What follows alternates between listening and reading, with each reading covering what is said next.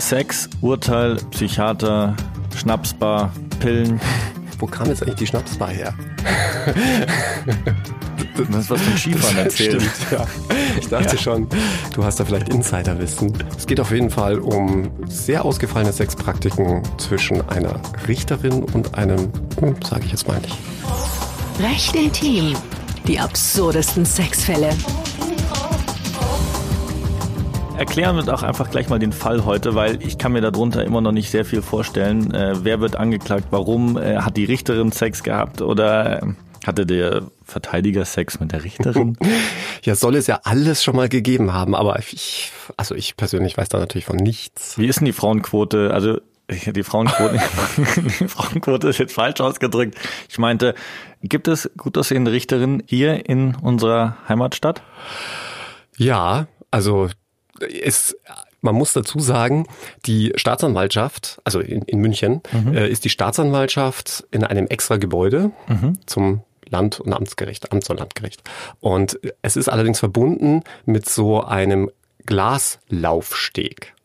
Okay. Und ähm, da kann man ähm, unten drunter hochgucken. Genau, du kannst von der Seite eben eben gucken, mhm. wer da so entlang geht und äh, unter den Richtern und Staatsanwälten wird das eben ganz gern eben als Laufsteg bezeichnet, obwohl es eigentlich nur so eine Glasverbindung ist. Und ähm, ja, also ich kann mich nicht beschweren. Ich finde, dass wir sehr hübsche Staatsanwältinnen haben, aber auch, wie ich finde, sehr hübsche Staatsanwälte. Mit viel Kompetenz. Mhm. Sehr gut.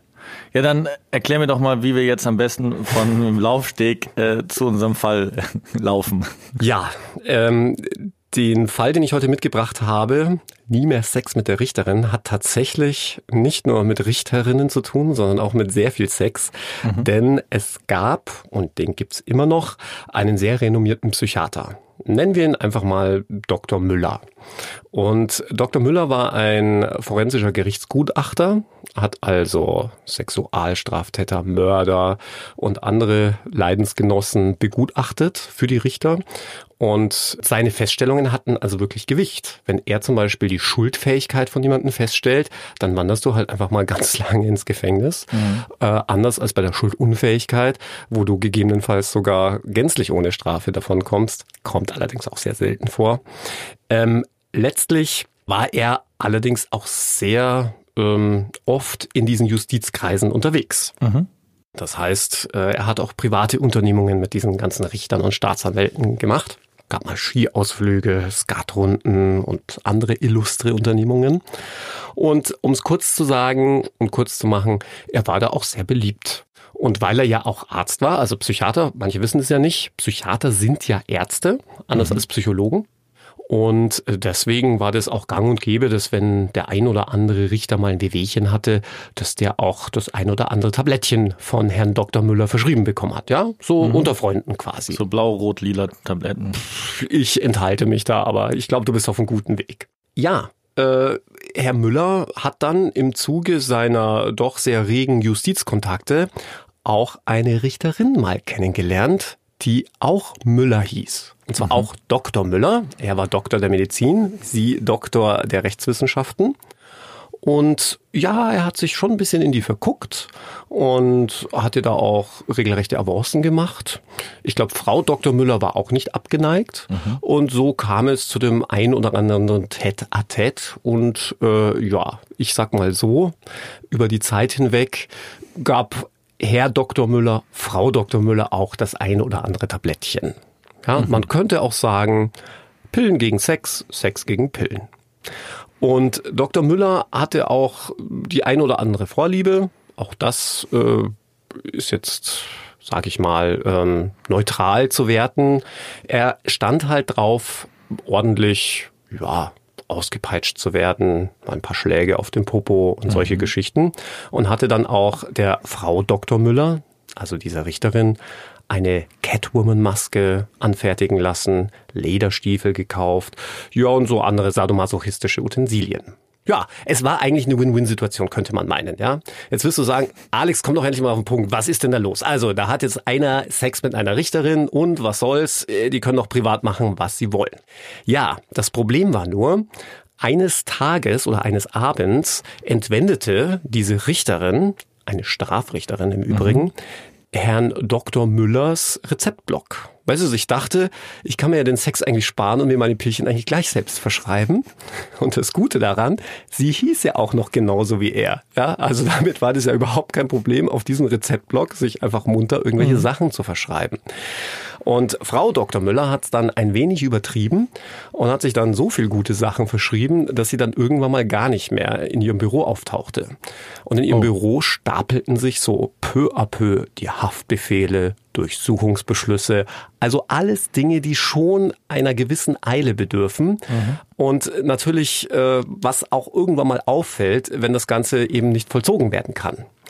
Und irgendwann kam der Abteilungsleiter in ihr Büro, sie war natürlich mal wieder nicht da und dachte sie, was denn da los? Hier stapeln sich die Akten und gruschelte so ein bisschen auf dem Schreibtisch herum, nichts ahnend, also wirklich nur, um irgendwie mhm. irgendwelche wichtigen Unterlagen zu finden und findet diesen Rezeptblock.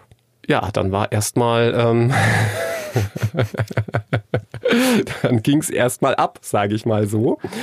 Aber deutsche Justiz wäre ja nicht die deutsche Justiz, wenn sie nicht auch schnell einen Schuldigen ausgemacht hätte. Denn in den eigenen Reihen möchte man natürlich keine faulen Eier haben, aber man möchte das auch nicht nach außen kommunizieren auch ein bisschen verständlich. Ja, mhm. das will wahrscheinlich keine Firma. Aber ich finde, als Staat hat man natürlich auch eine gewisse Obligatio ja, und ähm, sollte eigentlich mit gutem Vorbild voranschreiten. Man ist also nicht etwa gegen Frau Dr. Müller vorgegangen, die einen Rezeptblock entwendet, mhm. sich falsche Rezepte ausgestellt und damit also eine Urkundenfälschung begangen hatte und und äh, das darf man auch nicht vergessen, die Krankenkasse natürlich damit beschissen mhm. hat, auf gut mhm. Deutsch, denn äh, sie war ja gar nicht berechtigt, diese Medikamente in Empfang zu nehmen, die sie natürlich auch bei der Krankenkasse eingereicht hat. Nein, man ist nicht gegen Frau Dr. Müller vorgegangen, man ist gegen Herrn Dr. Müller vorgegangen, und zwar wegen sexuellen Missbrauchs. Nein. Mhm. Man hat nämlich gesagt, er habe sein Arzt-Patienten-Verhältnis ausgenutzt. Er habe ja Frau Dr. Müller therapiert und im Gegenzug dafür Sex erhalten. Mhm. Waren die offiziell zusammen? Nein. Nein. Also es war alles so eine geheimnisvolle, ja, Affäre mit Benefit. Ja, kann man sagen, Friends mit Benefit, Richterin mit Benefit. Mhm. Auch nicht schlecht. ja, also ähm, Ende vom Lied war, man hat tatsächlich Dr. Müller angeklagt wegen sexuellen Missbrauchs. Und wir haben ihn dann vertreten und haben uns auf den Standpunkt gestellt, naja, also Moment mal, wenn das sexueller Missbrauch ist, dann mhm. kann kein Arzt der Welt mehr mit seiner eigenen Ehefrau Sex haben. Denn wenn er ihr auch nur einmal eine Kopfschmerztablette geben würde, am besten vorm Sex, ja, damit sie nicht sagen kann, hey, ich habe heute Kopfweh. Ähm, das spricht dann aus Erfahrung.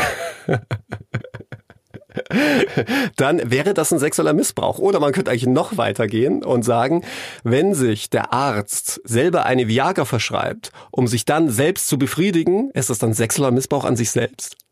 Also du merkst schon, völlig lächerlich, ja. völlig an den Haaren herbeigezogen.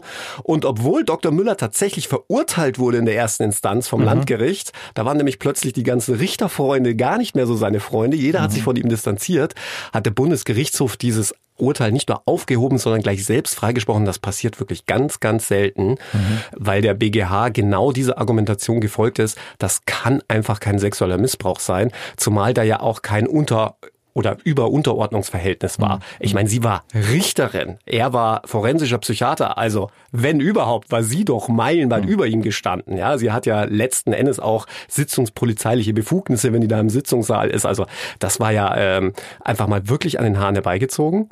Und ähm, Frau Dr. Müller hat dann nur so eine kleine schriftliche Notiz bekommen, also auf gut Deutsch einen Strafbefehl, in dem sie zu einer kleinen Geldstrafe verurteilt wurde, dafür, dass sie diese Rezepte gefälscht hatte. Ihren Job durfte sie behalten. Was ist denn eigentlich das erste Urteil vom Landgericht damals gewesen? Also ja, in der ersten Instanz. Man hat ihn zu zehn Monaten Haft verurteilt auf Bewährung plus mhm. 25.000 Euro Schmerzensgeld für Frau Dr. Müller. Okay. Ich würde jetzt mal sagen, Frau Dr. Müller und Herr Dr. Müller sind auch nicht mehr die besten Freunde. Nein, ich glaube, die haben nichts mehr miteinander zu tun.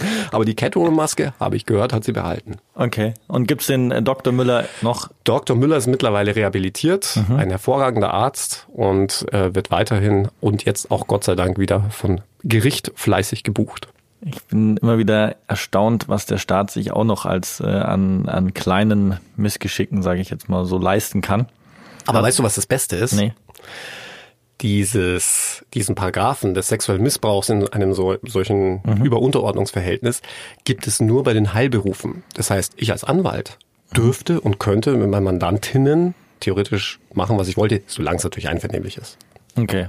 Aber Was ich natürlich nicht mache. Ich wusste, dass diese Frage kommt. Nein, aber ich wollte nur sagen, wie lächerlich das ist. Was ist denn der Unterschied zwischen ja. Arzt und Anwalt? Das ist ja auch letztlich, äh, da bist du ja auch in einem gewissen Abhängigkeitsverhältnis. Ja, also ich finde diese ganze Vorschrift an den Haaren herbeigezogen. Aber Richterin mit Verteidiger?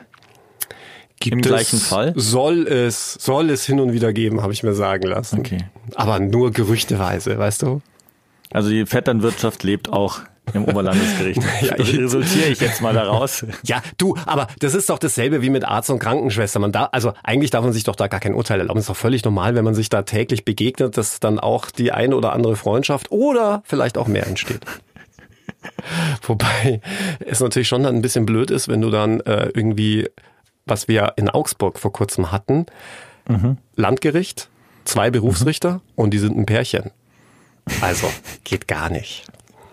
Aber das passiert immer noch, weil dort die Praktikanten immer noch zuteilen, wer welchen Fall nimmt. Oder wie kann sowas passieren?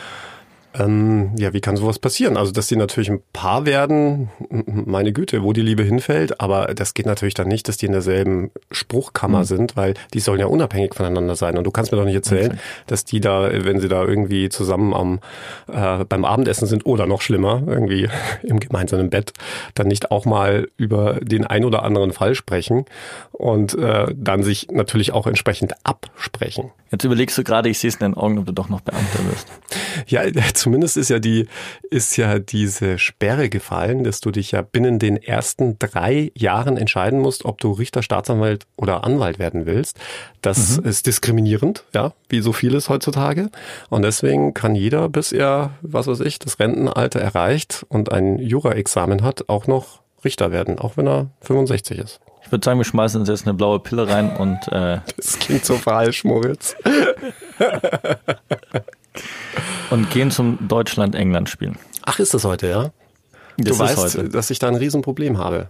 Das kannst du mal ganz kurz den Zuhörern erklären, das weiß nämlich fast ja. keiner. Ich habe ja die britische Staatsbürgerschaft, meine Mutter ist Engländerin, bin mhm. aber in Deutschland geboren, habe mittlerweile auch noch die deutsche, aber das heißt, zwei Seelen wohnen in meiner Brust. Wie gut, dass ich kein Fußballer bin. Ich habe gerade überlegt, wie ich jetzt mit der blauen Pille rauskomme. Selbst die Landesflagge ist ja nicht mal blau. An was du alles denkst, muss ich mal vorstellen. Also jetzt weiß ich, jetzt habe ich so eine dunkle Vorahnung, was, wie deine Synapsen funktionieren. Also selbst mit der Fahne dann zu kommen, ja, also unfassbar. Super, Alexander, herzlichen Dank und ich freue mich auf jeden Fall schon auf den nächsten Fall mit dir. Ich mich auch, Moritz. Das war recht intim. Die absurdesten Sexfälle.